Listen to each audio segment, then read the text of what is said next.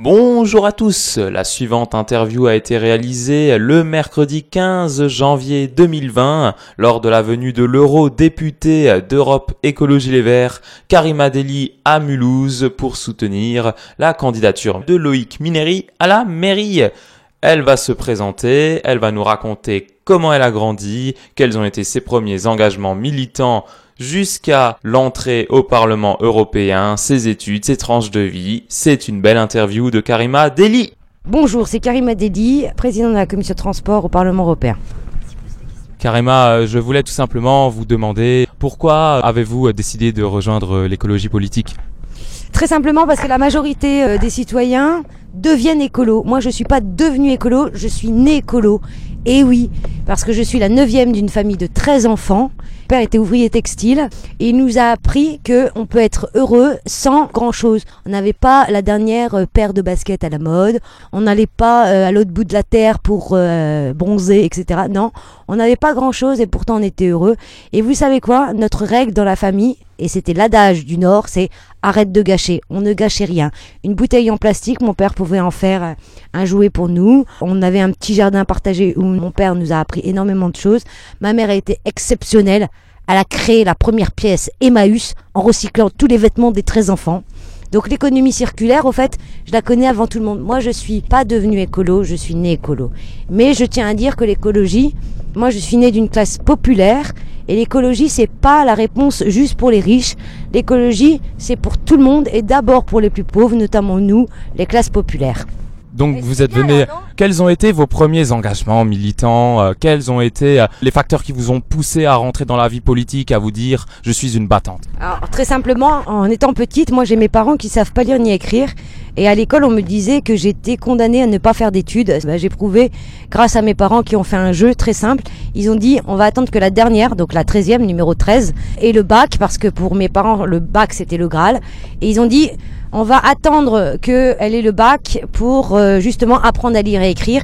Et lorsqu'elle a eu le bac, on a fait une grande fête et on était tous très contents parce que le temps qu'elle ait le bac, tout le monde a continué les études. Donc euh, je ne sais pas comment ils ont fait pour trouver cette euh, belle idée très intelligente. Tout le monde voulait être premier de la classe pour apprendre à maman et à papa à lire et à écrire. Moi j'ai continué les études.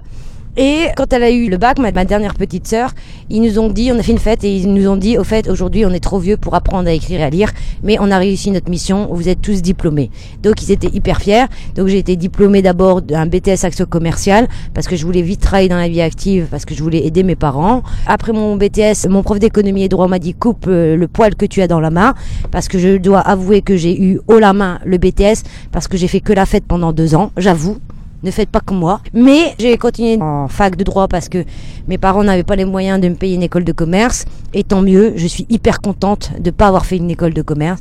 J'ai fait euh, des études de droit et en droit, je suis tombée amoureuse non pas de mon prof, mais d'une matière qui s'appelle Histoire des idées politiques.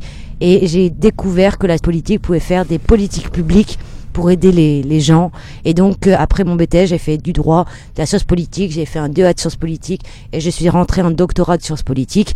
Et en doctorat de sciences politiques, je n'avais pas déposé mon dossier pour devenir chercheur dans un laboratoire de recherche parce que j'avais oublié. Donc, j'ai été chercher un boulot et je devais travailler au Sénat français parce que j'écrivais une thèse sur les logiques de pouvoir à l'intérieur du Sénat français. Et donc, j'ai écrit à une sénatrice, la première femme présidente écolo du Conseil régional du Nord-Pas-de-Calais. Et elle était sénatrice, la première sénatrice verte. Je l'ai rencontrée 7 minutes et j'ai été embauchée, mais je croyais que j'allais rester dans le Nord. Et elle m'a dit, ah non, non, non, tu es embauchée, donc tu vas à Paris. Et donc j'ai eu exactement 24 heures pour trouver un logement à Paris. Et je connaissais personne. Pour moi, c'était l'une des premières fois de ma vie que j'allais à Paris, toute seule en plus. C'était pas sans famille, hein. j'avais pas d'amis, je connaissais personne, certes. Mais j'ai trouvé un logement de 7 mètres carrés pour 450 euros. Et là, j'ai dit, mais comment ça se fait que nous, on est jeunes, on trouve notre premier boulot et on met déjà un tiers de notre salaire dans notre euh, loyer.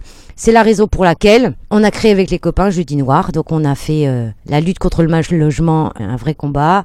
Ensuite on a créé Sauvons les riches. On les a toujours pas sauvés, mais on va y arriver pour mettre en place un salaire minimum pour tout le monde, donc un revenu universel, mais surtout pour mettre en place un revenu maximum européen. Ça va, c'est pas Lénine qui revient au pouvoir, c'est 48 000 euros par mois. On peut garder un chauffeur avec 48 000 euros par mois, je vous l'assure. Et ensuite, j'ai fait plein d'autres collectifs. Les collectifs ont été ma deuxième famille parce que moi, mon ambition dans l'écologie, c'est pas le faire tout seul. Pour moi, c'est une aventure humaine qui est collective. Et donc je me suis engagée beaucoup, beaucoup dans le milieu associatif jusqu'au jour où j'étais au Sénat, puisque j'étais au Sénat, je travaillais sur ma thèse, je faisais énormément de collectifs. Et un jour, Danny Cohn-Bendit m'a appelé sur mon portable et il m'a dit bonjour, c'est Danny Cohn-Bendit. J'ai fait waouh, Danny Cohn-Bendit. Il m'a dit est-ce que tu veux pas être sur ma liste aux européennes? J'ai dit d'accord, mais il faut pas que je sois élu parce que j'ai terminé ma thèse. Et j'avais pas dit à mes douze frères et sœurs parce que j'étais en Ile-de-France. Il m'a dit pas de souci, tu seras jamais élu, tu es quatrième sur la liste. Donc j'ai fait à fond la campagne. La grande surprise de l'élection, ça a été moi parce que j'ai été élue la plus jeune, la plus euh, issue de l'immigration, la plus écolo, la plus militante, la plus femme. Et je suis arrivée sous l'aile de Cohn-Bendit, José Bové, Eva Jolie et toute la bande. Et ça a été extraordinaire cette aventure. Et je dois avouer, mais vous n'êtes pas obligé de le garder, vous pouvez couper, mais j'ai pas terminé ma thèse. Voilà. Vous êtes eurodéputée, mais aussi présidente de la commission transport au Parlement européen. Euh, quel est le rôle d'eurodéputée euh, Qu'est-ce que vous faites, en fait, tout simplement? Ma mission est très simple en tant que présidente de la commission transport, c'est de mettre cette commission face à ses responsabilités, face au changement climatique. Ma priorité, elle est que aujourd'hui les transports, c'est 30% des gaz à effet de serre, c'est le seul secteur qui réduit pas ses gaz à effet de serre.